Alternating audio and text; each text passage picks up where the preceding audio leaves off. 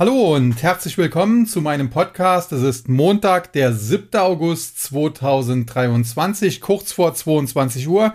Die US-Börsen noch nicht ganz im Feierabend, aber kurz davor. Und der heutige Handelstag, der ist eigentlich relativ gut verlaufen, insbesondere an den US-Börsen. Zum deutschen Markt kommen wir später noch. Dort ist heute im Prinzip so gut wie nichts passiert. Aber alles in allem muss man sagen, die letzten Tage, die waren zum Teil zwar ein bisschen verrückt, aber insgesamt äh, haben die Bullen nach wie vor noch das Zepter in der Hand. Bevor ich aber zum aktuellen Marktgeschehen komme, muss ich noch mal kurz auf den Podcast vom vergangenen Freitag eingehen, denn dort habe ich ja über Weltraumaktien, Weltallaktien gesprochen und das war ja ein äh, Wunsch eines Hörers, äh, der das auch bereits honoriert hat. Aber in diesem Zusammenhang hatte ich die Aktie von OHB besprochen, einem deutschen Unternehmen aus der Nähe von Bremen, das im Bereich der ja, Raumfahrttechnik äh, unterwegs ist. Und ich hatte die Aktie positiv besprochen und sie stand am vergangenen Freitag noch bei ja so 32, 33 Euro waren es wohl äh, der Schlusskurs. Und jetzt heute früh gab es dann eine absolute Knallermeldung, denn was man wissen muss, bei OHB gibt es die Familie Fuchs, also jetzt nicht irgendwie mit äh, der Familie bei Fuchs Petrolub verwandt, glaube ich zumindest. Und äh, diese Familie Fuchs hält äh, große Teile äh, der Aktien. Also beispielsweise der Marco Romet Fuchs hält äh, knapp 35 Prozent des Aktienkapitals und die Christa Fuchs etwa 8 Prozent. Das sind zusammen also ja 42,65 Prozent, um es äh, genau zu sagen. Dazu hat das Unternehmen auch noch eigene Aktien in der Vergangenheit zurückgekauft, so dass man selbst auch 0,61 Prozent des Aktienkapitals hält. Also alles zusammen äh, das Unternehmen selbst und die Familie Fuchs als Großaktionär, die da auch äh, bei der Gründung und so weiter beteiligt war, äh, mit über 43 Prozent beteiligt. Der Streubesitz hingegen liegt nur bei knapp 25 Prozent, genau genommen 24,8 Prozent, weil ansonsten auch noch äh, die ein oder andere ja, Fondsgesellschaft etc. dort investiert ist. Und heute gab es jetzt eben die Knallermeldung, denn die Familie Fuchs hat sich mit dem äh, Venture Capital Unternehmen KKR, die ja wohl sehr bekannt sind, äh, KKR steht übrigens, ich habe es mir hier extra aufgeschrieben, für Kravis, äh, ja, wo haben wir es denn? Kohlberg, Kravis, Roberts und Co., also KKR, Kohlberg, Kravis, Roberts, äh, die Abkürzung. Und wie gesagt, ist eine Beteiligungsgesellschaft selbst auch börsennotiert. Und äh, KKR und die Familie Fuchs zusammen wollen nun OHB eben von der Börse nehmen. Und das bedeutet, sie müssen den freien Aktionären, also dem Streubesitz, ein Übernahmeangebot unterbreiten. Und genau das ist passiert. 44 Euro je Aktie, wenn ich das richtig gelesen habe, will man bezahlen. Und das hatte natürlich zur Folge, dass die Aktie sich heute diesem Übernahmeangebot sehr stark genähert hat. Man geht also auch an der Börse davon aus, dass das am Ende was werden wird, dass das durchgehen wird. Und so war der Schlusskurs der Aktie heute dann bei 42,35 Euro auf Zetra zumindest was einem Plus von 10,15 Euro oder 31,52 Prozent äh, entsprochen hat. Und dementsprechend positiv war dann natürlich auch das Feedback zum äh, Podcast vom vergangenen Freitag. Ich muss aber an dieser Stelle betonen, es war in dem Sinne ein Glückstreffer. Es ist eine der wenigen Weltraumaktien, die wir in Deutschland halt haben. Die andere wäre mein, mein Neric, die habe ich ja eher etwas äh, vorsichtiger besprochen, äh, aus meiner Sicht zu Recht. Und äh, dementsprechend hatte ich sie hier vorgestellt und dass sie dann jetzt heute so durch die Decke geht, ja, das ist dann einfach auch ein bisschen Glück. Man muss sagen, ich hatte in der Vergangenheit schon öfter Glück. Ich hatte beispielsweise damals noch bei Sharewise die Aktie von Yahoo äh, zum Kauf gestellt und äh, zwei, drei Tage später gab es damals ein Übernahmeangebot von Microsoft, was aber am Ende dann nicht geklappt hat aus Sicht der Yahoo-Aktionäre äh, rückblickend auch äh, blöd, dass es nicht geklappt hat, muss man sagen. Und ich hatte auch vor längerer Zeit mal Aurelius damals negativ besprochen. Und kurze Zeit darauf gab es eben eine Short-Attacke und der Kurs äh, brach richtig ein. Aber wie gesagt, das sind halt Dinge, ähm, ja, ich lese die aus dem Chart und äh, Charttechnik funktioniert halt zwar nicht immer, aber doch sehr oft. Und dementsprechend im Chart konnte man damals eben bei Yahoo sehen, Kaufsignal und äh, das Übernahmeangebot, äh, was dann kam, hat sich anscheinend schon im Chart angedeutet gehabt. Anscheinend wussten da vielleicht auch einige tatsächlich vorher mehr. Äh, Gleiches damals bei der Short-Attacke auf Aurelius und jetzt eben wieder dann bei OHB. Äh, Fakt ist, ich habe die Aktie von OHB jetzt äh, ja herausgesucht, weil sie zu dem Thema gepasst hat, was wir uns eben gegeben haben. Ja, dass es jetzt aber so äh, ja durch die Decke geschossen ist, das ist dann auch ein bisschen Glück. Nichtsdestotrotz muss man sagen, man äh, kann das ja trotzdem feiern, wenn man solch einen Treffer hat. Äh, nichtsdestotrotz äh, sollte man es aber auf der anderen Seite dann nicht überbewerten. Ja, und damit komme ich dann zum heutigen Marktgeschehen und da muss man sagen, was in den USA zuletzt passiert ist, Das war teilweise wild. Wir hatten beispielsweise am vergangenen Freitag, ich hatte es ja auch in dem Podcast so ein bisschen gesagt, äh, recht gute Arbeitsmarktdaten, weil sie eben etwas schwächer als erwartet ausgefallen sind. Klingt paradox, ist aber so denn erwartet wurde, dass die US-Wirtschaft äh, außerhalb der Landwirtschaft im letzten Monat eben 200.000 neue Jobs geschaffen hätte. Und tatsächlich waren es eben nur 187.000 und das zeigt eben eine Abkühlung auf dem Arbeitsmarkt. Und das wäre tendenziell positiv, weil es eben die Notenbank, die Federal Reserve davon abhalten dürfte, die Zinsen weiter zu erhöhen, was natürlich für den Aktienmarkt schlecht wäre, denn wenn die Zinsen weiter steigen, zum einen äh, ja, wird dann die Wirtschaft gebremst. Das ist ja der Sinn dieser Zinserhöhungen. Zum anderen muss man aber auch sagen, die Liquidität wird weniger, weil natürlich Anleger dann nicht mehr auf Kredit kaufen beispielsweise, aber weil natürlich auch Alternativen bestehen. Denn wenn ich natürlich äh, relativ risikolos auf US-Staatsanleihen 5% und mehr teilweise bekomme, warum soll ich dann, äh, um vielleicht 7% oder 8% äh, zu bekommen, was aber eben nicht sicher ist, am Aktienmarkt herumspekulieren? Und dementsprechend, wie gesagt, äh, hat die Börse das eigentlich auch zunächst gefeiert? Und bevor ich dann in die Sauna gegangen bin, ich hatte den Podcast ja etwas früher aufgenommen, lagen die Märkte auch noch deutlich im Plus. Und als ich abends nach Hause kam, war dann alles im Minus. Aber man muss dann eben auch genauer hinschauen. Und das, der Grund für das Minus, was es dann eben am Ende gab, war eben in erster Linie eine einzige Aktie, die aber sehr hoch gewichtet ist in den Indizes. Und das ist eben die Aktie von Apple gewesen. Und die hatten Quartalszahlen, die jetzt mehr oder weniger im Rahmen der Wartungen ausgefallen sind. Aber das reicht eben bei Apple nicht. Das ist das teuerste Unternehmen der Welt nach Börsenwert, waren die bei über drei Billionen US-Dollar. Und wenn man das rechtfertigen möchte, dann kann man halt nicht äh, inline abliefern und schon gar nicht natürlich äh, weniger als erwartet, sondern dann muss man eben die Erwartungen äh, stets übertreffen. Und das hat Apple in der Vergangenheit oft getan, diesmal aber dann mehr oder weniger nicht so sehr. Es war mehr oder weniger alles so ein bisschen im Rahmen der Erwartungen oder nur ganz, ganz leicht darüber. Und das hat dann eben nicht gereicht und die Aktie von Apple wurde auf Talfahrt geschickt und verlor dann eben am Freitag fast fünf Prozent. Ja, und wenn Apple eben 5% verliert bei, bei dieser Gewichtung äh, in den Indizes, dann äh, lastet das auf dem Gesamtmarkt. Auch heute muss man sagen, äh, bewegt sich die Aktie weiter bergab. Und das ist auch das Problem bei Apple. Ich habe ja auf YouTube vor äh, einigen Wochen ein Video dazu gemacht und prinzipiell bin ich eigentlich positiv für Apple und glaube auch, dass die noch nicht am Ende sind, weil sie es auch immer wieder schaffen, sich neu zu erfinden. Jetzt beispielsweise sehr viel mehr Wert auf den äh, Servicebereich legen, womit sie natürlich niemals diese Umsätze erreichen können, die sie mit der Hardware, insbesondere dem iPhone, in der Vergangenheit eingefahren haben, aber wo natürlich dann die Margen viel besser sind. Und äh, dementsprechend äh, muss man halt sagen, äh, dass das äh, generell, was Apple da macht, auch diese Zusammenarbeit mit Goldman Sachs in, in Sachen dieses Sparkontos, dass das alles Hand und Fuß hat und gut ist und dass das Unternehmen, äh, wie gesagt, da noch nicht am Ende ist. Aber man muss eben auch sehen, in der Vergangenheit, als Apple noch gewachsen ist wie Hölle, als das iPhone noch nicht diese Marktdurchdringung hatte, wie es eben heute hat, ähm, und, und Apple teilweise den, den Umsatz im, im Jahresvergleich um, um 100 Prozent also äh, gesteigert hat, also quasi verdoppelt hat.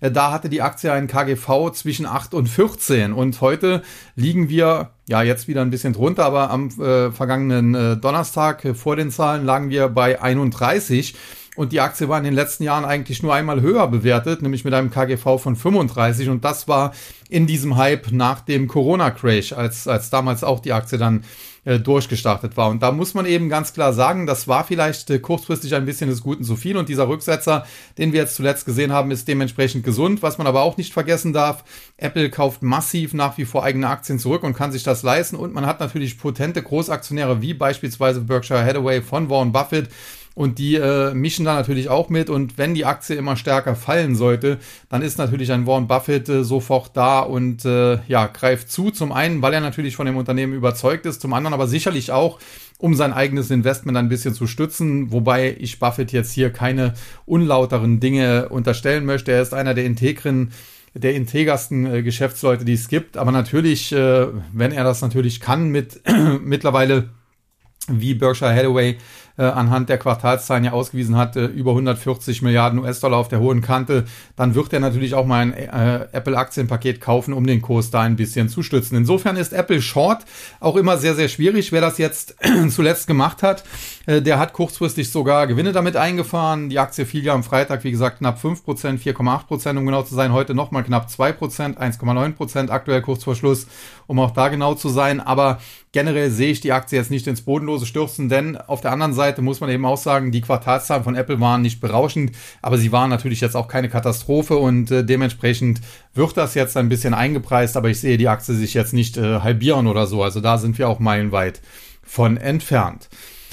Ja, und wenn man sich dann den gesamten US-Markt so anschaut, dann muss man sagen, zuletzt gab es auch einige Entwicklungen an den Anleihenmärkten, die eigentlich äh, prinzipiell ja normal sind und, und die wir so auch brauchen, die aber kurzfristig ein bisschen belasten können. Und zwar geht man in den USA eben davon aus, dass die Notenbank so ihr Ziel langsam erreicht hat oder es zumindest erreichen wird, ohne dass man jetzt noch groß da weiter an der Zinsschraube drehen muss. Und das bedeutet natürlich über kurz oder lang, dass sich auch äh, die Zinsstrukturkurve wieder normalisieren muss. Und äh, das Unnormale ist ja das, was wir jetzt immer noch haben, nämlich dass die Renditen äh, für kurzlaufende US-Staatsanleihen, aktuell zwei, zwei Jahre laufende, bei 4,78 Prozent liegen und die für langlaufende, die ja eigentlich riskanter sind, weil sie eben länger laufen, bei heute 4,09 äh, oder 4,10 Prozent knapp.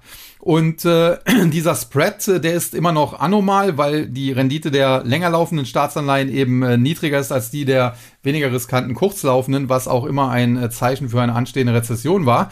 Aber man muss eben auch sagen, die Rezession kam in der Regel dann, wenn sich äh, das wieder normalisiert hat. Und da sind wir zuletzt so auf einem Weg hin, äh, weil beispielsweise auch heute die Rendite der zweijährigen US-Staatsanleihen äh, mehr oder weniger heute leicht gefallen ist um einen Basispunkt, wohingegen die der länger laufenden äh, zehnjährigen US-Staatsanleihen, äh, da ist der, die Rendite um drei Basispunkte gestiegen. Und das hat sich dann jetzt wieder so ein bisschen angenähert und letztendlich muss es natürlich über kurz oder lang zu einer Normalisierung kommen. Problem ist halt nur, dass diese Phase der Normalisierung normalerweise einhergeht äh, mit dem Start der Rezession und äh, das andere Problem, äh, dass diese Phase der Normalisierung normalerweise eine Phase ist, die, die auch nochmal auf dem Aktienmarkt lastet, was ja auch logisch ist, wenn es eben aus fundamentaler Sicht da eben zu einer Rezession kommt. Und das ist eben das Problem, was wir derzeit haben. Eigentlich sieht der Markt noch bullig aus, aber so im Hintergrund, äh, da lauern dann halt doch äh, gewisse Gefahren. Und äh, jetzt muss man schauen, kommen wir noch durch den August, kommen wir vielleicht auch noch einigermaßen gut in den September. Es spricht auf der einen Seite vieles dafür. Die Bullen sind noch äh, fest im Sattel, sitzen noch am Ruder. Es gibt auch äh, immer noch viele Aktien, muss man sagen, äh, die äh, durchaus noch günstig bewertet sind. Auf der anderen Seite gab es natürlich auch welche, die sehr teuer waren, wie Apple, wie Microsoft. Und äh, das Problem ist halt, dass gerade diese teuren Aktien zuletzt den Markt gezogen haben, aber jetzt eben dann auch zu teuer sind und dann mal korrigieren könnten. Und wenn die eben korrigieren, dann kann das auf dem Markt lasten. Insofern würde es mich nicht wundern, wenn wir per Saldo entweder nicht viel machen oder leicht absinken oder leicht steigen, aber nicht so eine richtige Korrektur sehen oder nochmal einen richtigen Rallye-Schub, sondern eher so ein bisschen vor uns hin dümpeln, wie das über die Sommermonate auch oftmals der Fall ist, was aber dann daran liegen dürfte, dass eben die Big Techs, die Schwergewichte, die Magnificent Seven, wie sie ja zuletzt genannt wurden, dass die vielleicht etwas ins Stocken kommen und äh, andere dafür dann äh, ja Kursgewinne verzeichnen, aber das äh, sieht man dann halt nur, wenn man genau hinguckt, weil es eben die Aktien der zweiten und dritten Reihe sind. Wenn man das äh, tracken möchte, kann man sich natürlich dann den ARK Innovation ETF von äh, Katie Wood anschauen. Da sind ja viele Tech-Werte der zweiten und dritten Reihe auch drin. Und was man auch sagen muss, äh, Big Tech ist auch nicht gleich Big Tech, weil während eine Microsoft oder Apple halt sehr teuer sind oder vielleicht sogar auch noch zu teuer sind, ist eine Aktie wie Alphabet äh, das noch nicht. Die war teilweise mit einem KGV von nur 18 bewertet. Das ist zuletzt auch ein bisschen über 20 gestiegen, aber wenn man sich das anschaut, äh, Alphabet hat eben den Vorteil, dass sie noch äh, einigermaßen wachsen. Und im Vergleich beispielsweise zu Apple ist es so, Apple wächst kaum noch oder schrumpft teilweise sogar, ist aber hoch bewertet und Alphabet hingegen wächst noch, wenn gleich nicht mehr wie Hölle bei der Größe, äh, kein Wunder, aber ist vergleichsweise günstig bewertet. Und das könnte dann auch so ein bisschen äh, hin und her gehen, so ein bisschen das Ganze ausgleichen. Ansonsten heute auch Tesla so ein bisschen im Fokus und auch etwas äh, im Rückwärtsgang, weil doch der Finanzchef nach 13 Jahren äh, den Hut genommen hat. Er ist äh, freiwillig abgetreten. Äh, nähere Informationen gab es dazu nicht, aber wenn ein so langjähriges, äh, hochrangiges Vorstandsmitglied dann eben seinen Abschied ankündigt, dann ist das oftmals natürlich eine negative Nachricht. Und alles in allem muss man sagen, wir hatten heute jetzt nicht die allerbesten Nachrichten in den USA. Trotzdem hat der Markt sich sehr, sehr gut geschlagen. Und das ist auch ein Zeichen dafür, wie gesagt, dass die Bullen doch noch das Ruder in der Hand haben, wenngleich es jetzt äh, kurzfristig etwas schwieriger werden könnte.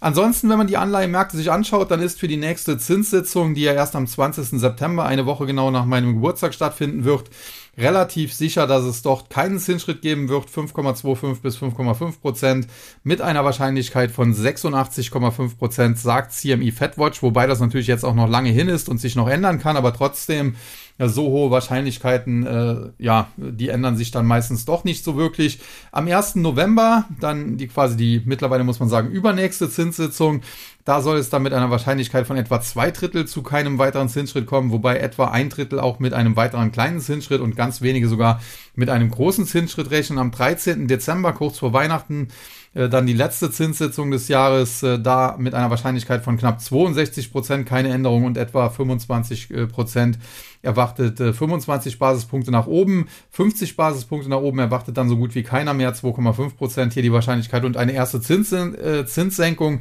erwarten immerhin knapp 10 Prozent. Am 31. Januar dann die erste Zinssitzung des neuen Jahres. Auch da soll es noch mit einer relativ hohen Wahrscheinlichkeit den aktuellen Leitzins weitergeben, 46,9 Prozent. Aber 31,4 Prozent sehen dann eben auch schon einen ersten kleinen Zinsschritt nach unten. Die anderen Wahrscheinlichkeiten, ja, 16,1 Prozent sehen einen kleinen Zinsschritt nach oben und 1,5 Prozent einen großen nach oben und 4,1 äh, Prozent sogar eine starke Senkung um 50 Basispunkte. Ja, und dann am 20. März, äh, da wird dann erstmals von einer Mehrheit 40,6 Prozent eben eine Zinssenkung um dann 25 Basispunkte erwartet. Das würde bedeuten, ab März, ab 20. März, um genau zu sein, und das wäre ziemlich genau zwei Jahre nach der ersten Zinserhöhung damals, würden die Zinsen wieder zu sinken beginnen und äh, ja, unbedingt falsch muss das nicht sein. Ob das so kommen wird, muss man sehen.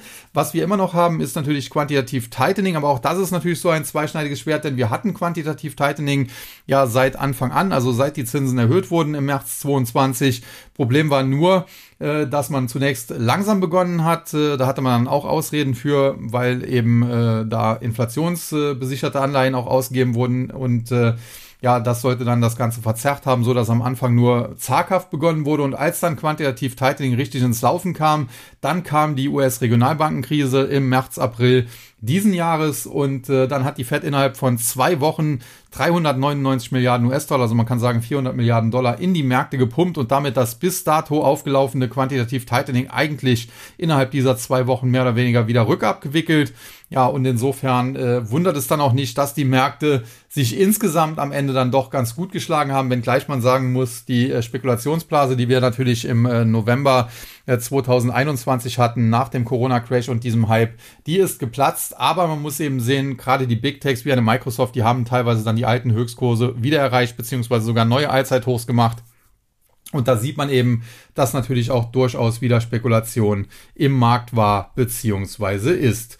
Ja, und wenn man sich jetzt den heutigen Handelstag in den USA anschaut, dann sieht man insbesondere an der Nasdaq wurde zum Handelsende noch mal ein bisschen Gas gegeben. Hier ein Plus äh, von etwas mehr als 0,6 Prozent. Das äh, sieht wieder recht gut aus. Aber auch äh, der Dow Jones, der war allerdings schon den ganzen Tag sehr stark unterwegs mit einem Plus von am Ende über 400 Punkten oder sogar knapp 1,2 Prozent. Das kann sich also sehen lassen und man sieht durchaus, zuletzt haben einige kritisiert, die Marktbreite würde nach wie vor nicht stimmen. Aber sie hat zuletzt deutlich zugenommen und gerade wenn man sich anschaut, wie der Dow Jones zuletzt performt hat, äh, der immer weiter nach oben gelaufen ist, dann muss man sagen, das muss man eigentlich auch äh, sehen und zur Kenntnis nehmen, dass hier tatsächlich auch andere Aktien ins Laufen kommen. Und gerade im Dow Jones, wir hatten zuletzt im Total Return Börsenbrief ja ein äh, ein, ein ja, Special will ich jetzt nicht sagen, aber wir haben die äh, Luftfahrtbranche dort besprochen mit Unternehmen äh, wie Airbus, wie Boeing und haben insbesondere dann Boeing herausgestellt als, als eines der besten Unternehmen dort und die Aktie heute auch äh, zweitgrößter Gewinner im Dow Jones hinter Amgen, die jetzt auch wieder ins Laufen kommen. Da haben die Bären am Ende auch äh, nicht liefern können. Es sah doch nach einer größeren SKS aus und die ist mehr oder weniger jetzt aufgebrochen. Also die Bullen sind da jetzt klar am Ruder aber auch eine andere Aktie aus dem Dow Jones, die ich hier schon öfter besprochen habe und die mir nach wie vor gut gefällt. Heute auch mit einem Plus von knapp 2% wieder. Caterpillar sollte man definitiv im Auge behalten. Und gerade Caterpillar ist natürlich auch immer ein guter Gradmesser für die Rohstoffwerte. Wir hatten ja am Freitag vor einer Woche äh, Rohstoffwerte im Podcast als Thema. Und äh, ja, wenn es der Rohstoffbranche gut geht, dann geht's auch immer Caterpillar gut. Viele kennen Caterpillar eher von Baggern etc.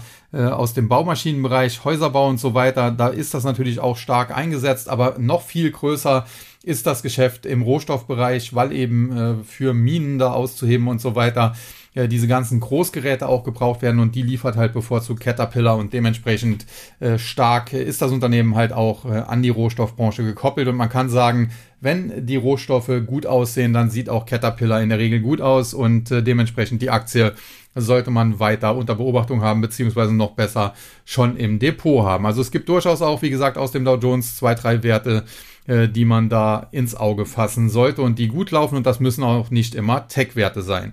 Ja, und damit äh, möchte ich jetzt auch schon so langsam zum Ende kommen, aber natürlich nicht ohne auch den deutschen Markt so ein bisschen zu besprechen. Und da haben wir den DAX, der heute mehr oder weniger den ganzen Tag um die Nulllinie gependelt ist. Der ist teilweise mal ein bisschen gefallen unter die Marke von 15.900.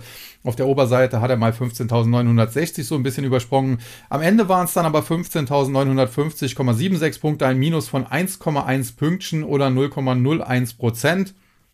Tagesverlierer im DAX die Aktien von Sartorius, Commerzbank und Siemens Energy. Sartorius muss man sagen, ja, hatte zuletzt ja eher negative Schlagzeilen. Einmal die sehr teure Übernahme von Polyplus in Frankreich und dann eine Gewinnwarnung. Ich hatte aber gesagt, dass das aus meiner Sicht eine Kaufchance ist und mittlerweile hat sich die Aktie deutlich erholt. Jetzt gab es mal ein paar Gewinnmitnahmen. Kann sein, dass die Aktie noch äh, drei, vier Prozent fällt, aber tatsächlich ist es eine Aktie, die ich eher auf der Kaufliste habe und die ich an, an schwachen Tagen einsammeln würde. Dann Commerzbank, auch zuletzt äh, ja, mehr oder weniger sich ganz gut geschlagen, gerade auch im Umfeld dieser US-Bankenkrise. Da sind ja Bankaktien zum Teil richtig abgestürzt. Die Commerzbank hat sich da einigermaßen gut halten können, ist teilweise bis 12 Euro gestiegen, jetzt zuletzt ein Rücksetzer. Aber prinzipiell sieht das immer noch konstruktiv aus, wie übrigens auch die Aktie der Deutschen Bank, auch wenn die jetzt heute hier nicht auf der Gewinner- und Verliererliste steht. Aber alles in allem muss man sagen, wenn die Deutsche Bank die Marke von 10 Euro verteidigen kann, ja, dann steht sie kurz davor, ein Kaufsignal zu generieren und äh, das wäre dann definitiv positiv. Die Gewinnerseite im DAX hingegen Prentec, äh, Bayer und Rheinmetall. Prentec und Bayer zuletzt so ein bisschen äh, unter Druck gestanden. Äh, Chemiebranche generell jetzt nicht so äh, gesucht, muss man sagen. Gerade BASF hat ja auch große Probleme, aber entscheidende Unterstützungen konnten hier jeweils gehalten werden. Bei Prentec war das die Marke von 65, bei Bayer die Marke so von etwa 48 und beide haben sich jetzt von diesen Rückschlägen etwas erholt. Das kann durchaus auch noch weitergehen. Kurzfristig ist das Ganze aber sehr wackelig.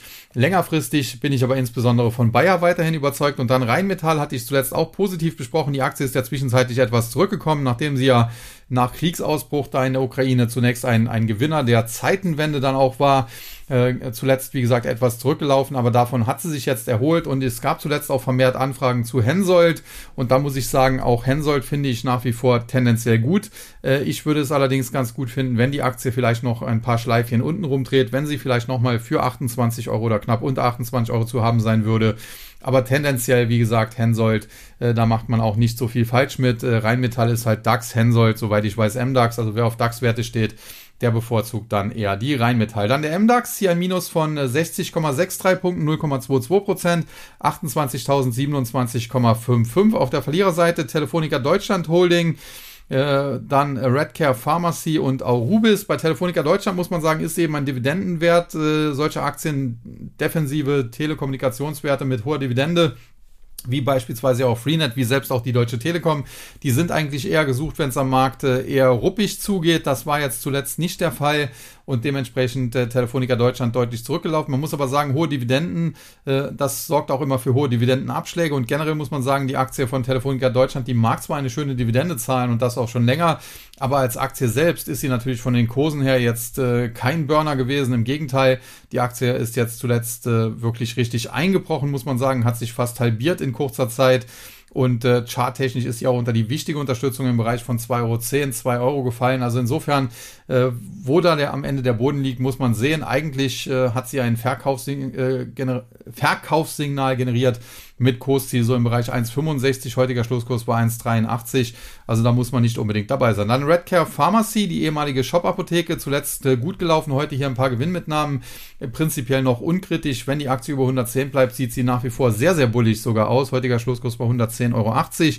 Und auch Rubis, da muss man sagen, die haben heute eigentlich ihre äh, Planungen für das laufende Jahr bestätigt und äh, trotzdem hat das der Aktie nicht geholfen. Sie war heute mit einem Minus von 10% großer Verlierer. Hier muss man sagen, charttechnisch der Bruch der Marke von 78 bis 80 Euro, das war so eine charttechnische Unterstützung. Der ist kritisch zu sehen. Die Frage ist jetzt, ist das nur ein, ein kurzes, überschießendes äh, eine kurze überschießende Bewegung und, und die Aktie fängt sich jetzt wieder und kann sich dann doch im Bereich 78, 80 Euro stabilisieren. Dann hätte sie anschließend auch Potenzial nach oben. Wenn das aber nachhaltig nach unten wegbricht, dann liegen die nächsten Kursziele zunächst bei 73, später dann aber auch ja, im Bereich äh, von 50 äh, Euro im, im schlimmsten Fall, dazwischen auch noch so im Bereich 65 eine Unterstützung. Und dementsprechend, da sollte man derzeit vorsichtig sein, aber generell auf längere Sicht bin ich für Arubis definitiv nicht bearish.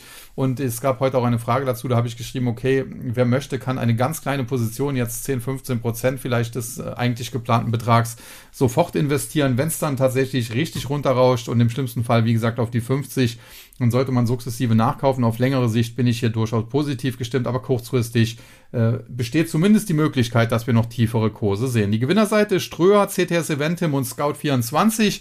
Ja, Ströer kann ich wenig zu sagen aus dem Bereich äh, Werbung aber eher die, die alte Werbung, Plakatwerbung und so weiter. Die Aktie ist in den letzten Jahren, muss man sagen, jetzt nicht gerade der Mega-Burner gewesen. Sie war noch im Jahre 2021 im, im November bei 75 Euro, ist dann im Tief im, äh, was war das, September, Oktober letzten Jahres auf äh, 35, unter 35 gefallen, zwischenzeitlich dann Erholung äh, auf 55, 56 zuletzt aber der Rücksetzer. Jetzt versucht sie sich wieder zu fangen. Generell ist das eine Aktie, in die ich nicht unbedingt investieren äh, würde. Nicht, weil ich irgendwas gegen äh, Ströer hätte oder so, ganz im Gegenteil. Also ich habe äh, bisher einiges über Dirk Ströer gehört und das war jetzt nicht unbedingt negativ wobei es natürlich auch immer im Auge des Betrachters liegt.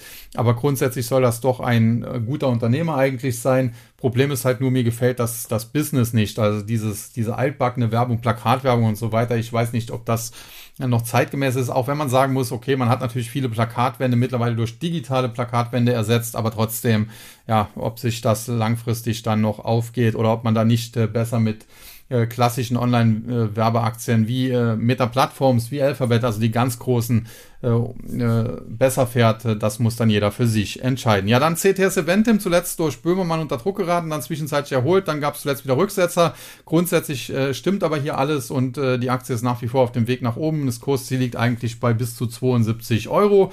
Und schließlich Scout24, ein Unternehmen, das ja auch äh, eine interessante Unternehmensgeschichte hat. Da gab es ja dann auch äh, Teilverkäufe. Es gab ja mal Autoscout24, Immobilien Scout 24 und wie die alle hießen, die da zusammengehört haben. Man hat dann äh, Teile dieser Plattformen verkauft, konzentriert sich jetzt auf deutlich weniger, hat aber dafür natürlich viel Geld von den Käufern bekommen für die Plattform, die man verkauft hat und grundsätzlich nicht uninteressant das Unternehmen aber man muss halt schauen, wie die Aktie sich weiterentwickelt. Auf längere Sicht muss man sagen, ja, sie ist jetzt schon seit längerer Zeit in einer Seitwärtsbewegung, aus der hat sie sich noch nicht endgültig befreit, da müsste sie noch nachhaltig über 65, aber die Anzeichen stehen gut, dass es tendenziell nach oben geht und wenn es erstmal über die 65 geht, hätte die Aktie Platz bis 78 oder sogar 80 Euro, also das sieht äh, übergeordnet durchaus konstruktiv aus. Dann der S-DAX heute mit einem Minus von 145,35 Punkten oder 1,07 Prozent, 13.481,39. Auf der Verliererseite BayWa, Elmos äh, Semiconductor und Atran. Ja, und äh, da muss man sagen, BayWa ja, da gab es äh, Kurszielsenkungen zuletzt. Generell läuft es in dieser Branche auch nicht so ganz rund, muss man sagen. Und ich war eigentlich auch nie der ganz große Fan hier von BayWa. Und äh, dementsprechend, ja, wundert mich das jetzt nicht, dass die Aktie zuletzt jetzt nicht so megamäßig gelaufen ist, muss ich ganz klar sagen. Und ich würde da auch nach wie vor jetzt nicht unbedingt reingehen. Wenn ich mir den Chart so anschaue, muss man sagen, äh, die Aktie hat zuletzt im Prinzip sogar nochmal frische Verkaufssignale geliefert, als sie unter die 36 Euro gefallen ist. Und wenn es ganz dumm läuft, kann das da in Richtung Richtung 29 bis 30 gehen. Wir stehen jetzt heute gerade mal 35, 50, also da ist durchaus noch Luft nach unten. Dann Elmos Semiconductor zuletzt gut gelaufen, da gab es jetzt mal ein paar Gewinnmitnahmen. Generell muss ich sagen, auch hier ein Chip-Unternehmen, das jetzt nicht ganz oben auf meiner Favoritenliste gestanden hat oder steht, äh, mit dem man aber sicherlich äh, gut traden kann, muss man sagen. Die Aktie zwischenzeitlich immer mal wieder für Rücksetzer gut und dann starke Erholung. Nichtsdestotrotz, das bisherige Hoch, das lag über 90 Euro bei fast 95 Euro und davon sind wir natürlich mit aktuell 72, 70 ein gutes Stück entfernt und äh, zwar kann ich mir vorstellen, dass die Aktie früher oder später wieder nach oben angreift. Äh, grundsätzlich hat sie ja noch einen übergeordneten Aufwärtstrend, aber die 95 Euro, das wird aus meiner Sicht schon noch ein bisschen dauern und äh, da muss äh, sicherlich noch ein bisschen weiter konsolidiert werden. Ja, und dann Atran, die ehemalige Atwa Optical, äh, gibt's ja die Atran Holding und eben Atran, äh, was früher mal Atwa war.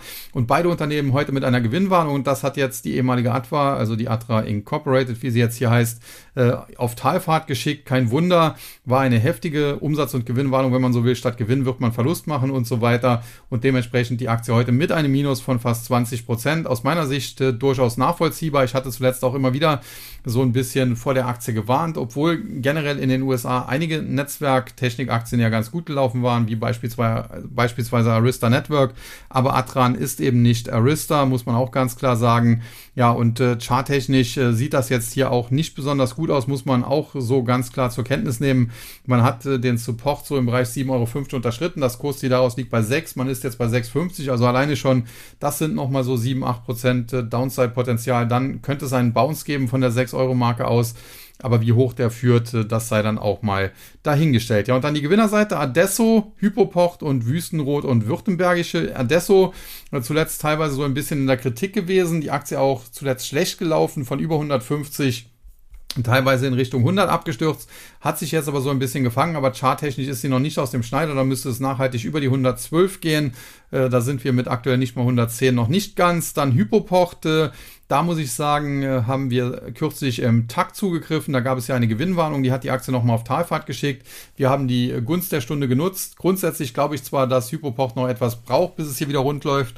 Der Immobilienmarkt in Deutschland und Europa, der ist noch nicht so äh, ja wieder äh, on fire, um das mal so zu sagen. Aber die Aktie ist natürlich auch äh, herbe abgestürzt. Höchstkurse waren hier bei über 600.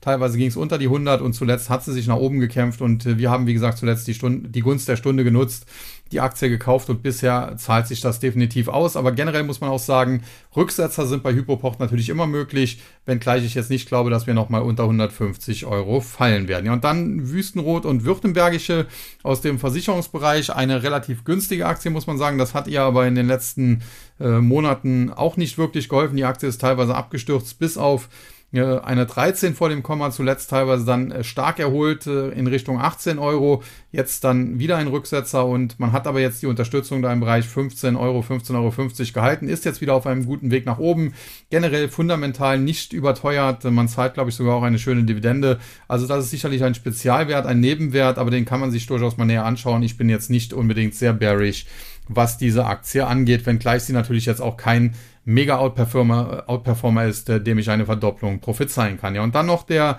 TechDAX hier heute ein Minus von 20,53 Punkten oder 0,65 Prozent, 3161,63. Verliererseite Nagaro, zuletzt etwas erholt, aber übergeordnet äh, wisst ihr ja alle, was ich davon gehalten habe, wie das Management hier agiert hat. Erst zu erzählen, alles läuft rund und dann doch eine Gewinnwarnung rausgeben zu müssen. Also das alles andere als schön. Dementsprechend bleibe ich dabei. Jede Erholung hier äh, kann man eigentlich nutzen, um zu verkaufen. Ob man es unbedingt shorten muss, sei dahingestellt. Das ist natürlich immer auch riskant. Dann Morphosis, zuletzt ebenfalls stark erholt, bleibt aber eine heiße Wette. Deswegen haben zuletzt mal vermehrt Gewinnmitnahmen eingesetzt. Äh, charttechnisch muss man sagen, ist die Aktie nicht kaputt, aber das Chartbild hat sich zuletzt deutlich verschlechtert und wenn die Aktie erst einmal unter 25 Euro wegbrechen sollte, dann kann auch hier wieder richtig Druck drauf kommen. Also insofern auf die Chancen habe ich immer wieder hingewiesen, auf die Risiken habe ich immer wieder hingewiesen und äh, da hat sich auch nichts dran geändert.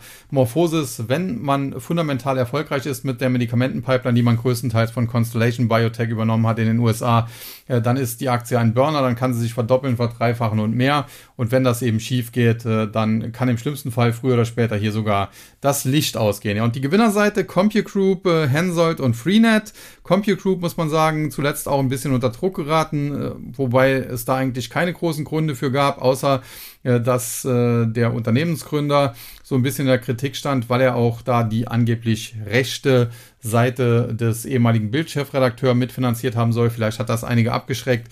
Die Aktie ist jedenfalls etwa 10% zwischenzeitlich mal zurückgekommen, hat sich jetzt aber auf einem Niveau um 45 Euro stabilisiert und eigentlich gehört sie für mich über 50. CompuGroup. Generell läuft es da recht gut. Das einzige Problem, was das Unternehmen noch hat, man hat relativ hohe Schulden und äh, die sind aktuell natürlich auch am teurer werden durch die steigenden Zinsen, aber ich glaube, äh, ja, dass das Management da seinen Plan umsetzen wird, die Schulden deutlich abbauen, deutlich reduzieren wird. Und dann äh, wird das natürlich auch auf die Gewinnentwicklung durchschlagen, weil dann eben die Finanzierungskosten, die Zinsen äh, deutlich geringer ausfallen und damit alleine der Gewinn schon geboostet wird und dementsprechend CompuGroup ist eigentlich eine Aktie, wenn man etwas Geduld hat, äh, glaube ich, dann kann man hier sehr viel Freude dran haben. Dann Hensoldt hatte ich eben schon so ein bisschen positiv besprochen. Äh, Im MDAX war sie ja nicht auf der Liste, aber heute im TechDAX dafür unter den Gewinnern äh, tendenziell gut. Aber ich würde gerne noch mal etwas äh, niedrigere Kurse sehen, mindestens unter 30. Optimal wäre so 28,xx. Ja, und dann Freenet eben auch schon so ein bisschen angesprochen. Äh, Telefonica Deutschland auf Talfahrt. Freenet heute dagegen erholt, aber wenn man sich das anschaut, dafür war Freenet zuletzt auf Talfahrt. Die Aktie ist unter die Marke von 22,50 gefallen, hat damit ein Verkaufssignal in Richtung 18 generiert im Tief. War sie schon bei unter 21, jetzt leichte Erholung, aber übergeordnet steht das Verkaufssignal. Ja, und dementsprechend vorsichtig muss man sein. Ja, und den US-Markt habe ich prinzipiell schon besprochen, aber gehen wir noch kurz auf die Gewinner und Verlierer ein im Dow Jones. Die Verlierer 3M, Verizon Communications und Apple. 3M, ja, generell eine Aktie mit Problemen, aber es scheint sich so langsam gefangen zu haben, so im Bereich unter 100 Dollar. Da war sie dann doch zu günstig, da scheint alles Negative eingepreist, zuletzt etwas erholt. Heute gab es ein paar Gewinnmitnahmen, aber ein Minus von 0,3 Prozent ist natürlich auch, wenn der Tag heute insgesamt stark war, Jetzt auch kein Beinbruch. Verizon Communications hat das Problem, was alle US-Telekommunikationskonzerne haben. Äh, grundsätzlich gutes Unternehmen, aber sie sind alles andere als solide, weil sie eben in der Vergangenheit im Prinzip über ihre Verhältnisse erlebt ha äh, gelebt haben, zu hohe Dividenden ausgeschüttet haben, die sie eigentlich nicht erwirtschaftet haben und dementsprechend sind die alle hochverschuldet. Und das ist natürlich gerade in einer Phase, wo Zinsen steigen, ein Problem und das ist auch der Grund für die Underperformance von eben solchen Aktien wie Verizon, wie AT&T und wie auch andere. Selbst T-Mobile US hat dieses Problem allerdings nicht ganz in dem Ausmaß und deswegen äh, hat sich diese Aktie zuletzt dann eben auch besser geschlagen, wenngleich das natürlich jetzt auch nicht äh, super gut war. Ja, und Apple habe ich ja ausführlich besprochen, gab es die Zahlen, die waren jetzt nicht äh, super berauschend. Zudem ist die Aktie recht teuer, äh, zuletzt ein bisschen korrigiert, kann sogar noch ein bisschen weiter korrigieren, aber einen großen Beinbruch sehe ich da drin nicht. Ja, die Gewinnerseite MGen, äh, Boeing und Johnson Johnson hatte ich, glaube ich, generell schon besprochen. MGen hat ja jetzt hier diese bärische Formation aufgesprochen, hatte, aufgebrochen, hatte ich gesagt. Äh, Boeing zuletzt im Total Return Börsenbrief vorgestellt. Johnson Johnson, äh, da gibt es bald Kenvue, kann man sich entscheiden, ob man die tauschen will. Äh, die meisten sagen, und da würde ich mich anschließen, dass man es nicht unbedingt machen soll, nicht weil Kenvue schlecht ist, aber wenn man eben schon länger in Johnson Johnson drin ist, und das ist ja eine klassische langfristige äh, Aktie, also die man sich längerfristig ins Depot legt, so ähnlich wie vielleicht Berkshire Hathaway, dann hat man das Problem, äh, wenn man hier beispielsweise schon seit äh, 20 Jahren drin ist und man tauscht die jetzt, äh, dann ist äh, diese alte Position, die man vor den entsprechenden steuerlichen Änderungen halt äh, aufgebaut hat, da wären alle Gewinne noch steuerfrei. Und wenn man jetzt tauscht, dann wird das wahrscheinlich so gewertet, dass man eben Johnson Johnson verkauft und Kenvue kauft.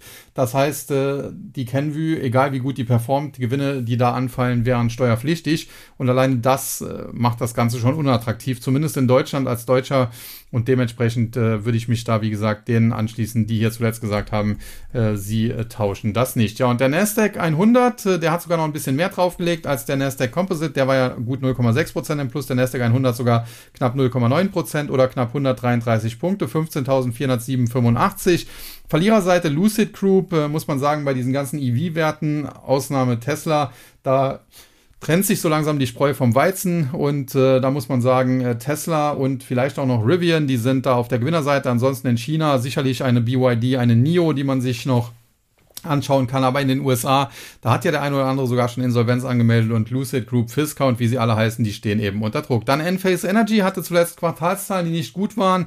Ich hatte schon darauf hingewiesen, äh, dass ich glaube, dass es hier weiter abwärts geht und das dürfte auch die deutsche SMA Solar nicht kalt lassen und äh, da habe ich ja auch schon vor längerer Zeit äh, vorgewarnt, dass man hier nicht zu positiv sein sollte und ich glaube, dass das wird sich am Ende jetzt hier bewahrheiten. Und dann Moderna, so ähnlich wie BioNTech, da ist der Boom, äh, Corona-Impfung etc. nun vorbei, da brechen die Geschäfte ein. BioNTech heute mit Katastrophenzahlen, muss man schon fast sagen. Äh, der Umsatz von über drei Milliarden auf äh, unter 170 Millionen zurückgegangen. Äh, statt Gewinn jetzt Verlust. Klar, man hat natürlich Milliarden auf dem Konto durch die Corona-Impfung, die man damals auf den Markt gebracht hat, aber man muss jetzt eben weiter liefern und äh, sowohl BioNTech als auch Moderna mit Verkaufssignalen. Ich hatte beide zuletzt im äh, Total Return Börsenbrief auf der Short Watchlist und habe sie als, wenn man so will, Short-Kandidaten bezeichnet.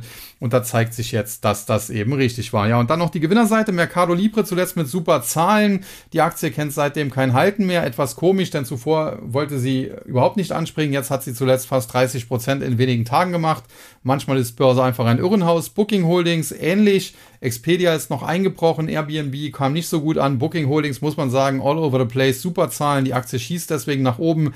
Heute 3243,01. Neues Allzeithoch. Klares Kaufsignal. Eigentlich müsste die Aktie weiterlaufen bis 3800 Dollar. Allerdings, ob das tatsächlich in einem Rutsch äh, passiert oder ob es da nicht zwischenzeitlich auch nochmal Rücksetzer gibt, das muss man nochmal abwarten. Und dann der Tagesgewinner mit einem Plus von über 6%, Monster Beverage aus dem Energy-Trinkbereich. Und da hatten wir ja im Total Return Börsenbrief als ersten Tipp des Börsenbriefs damals die Celsius Holdings. Die haben wir damals bei 100 Dollar zum Kauf gestellt.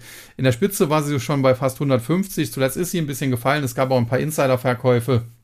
Und äh, jetzt aber hat es sich wiederholt, aktuell 143,22 und viele Abonnenten, die von Anfang an dabei sind, haben gesagt, gleich mit dem ersten Tipp haben sie die äh, Kosten für ein Jahr oder länger raus und das war natürlich ein super Start. Nichtsdestotrotz muss man sagen, all over the place. Natürlich geht nicht jeder Tipp auf, das ist klar, das ist an der Börse auch nicht möglich. Trefferquote von 100 Prozent, äh, die haben nur Lügner, aber alles in allem liegt die Trefferquote doch sehr hoch. Es gab da dementsprechendes Feedback auch sehr positiv und äh, wir arbeiten natürlich weiter daran.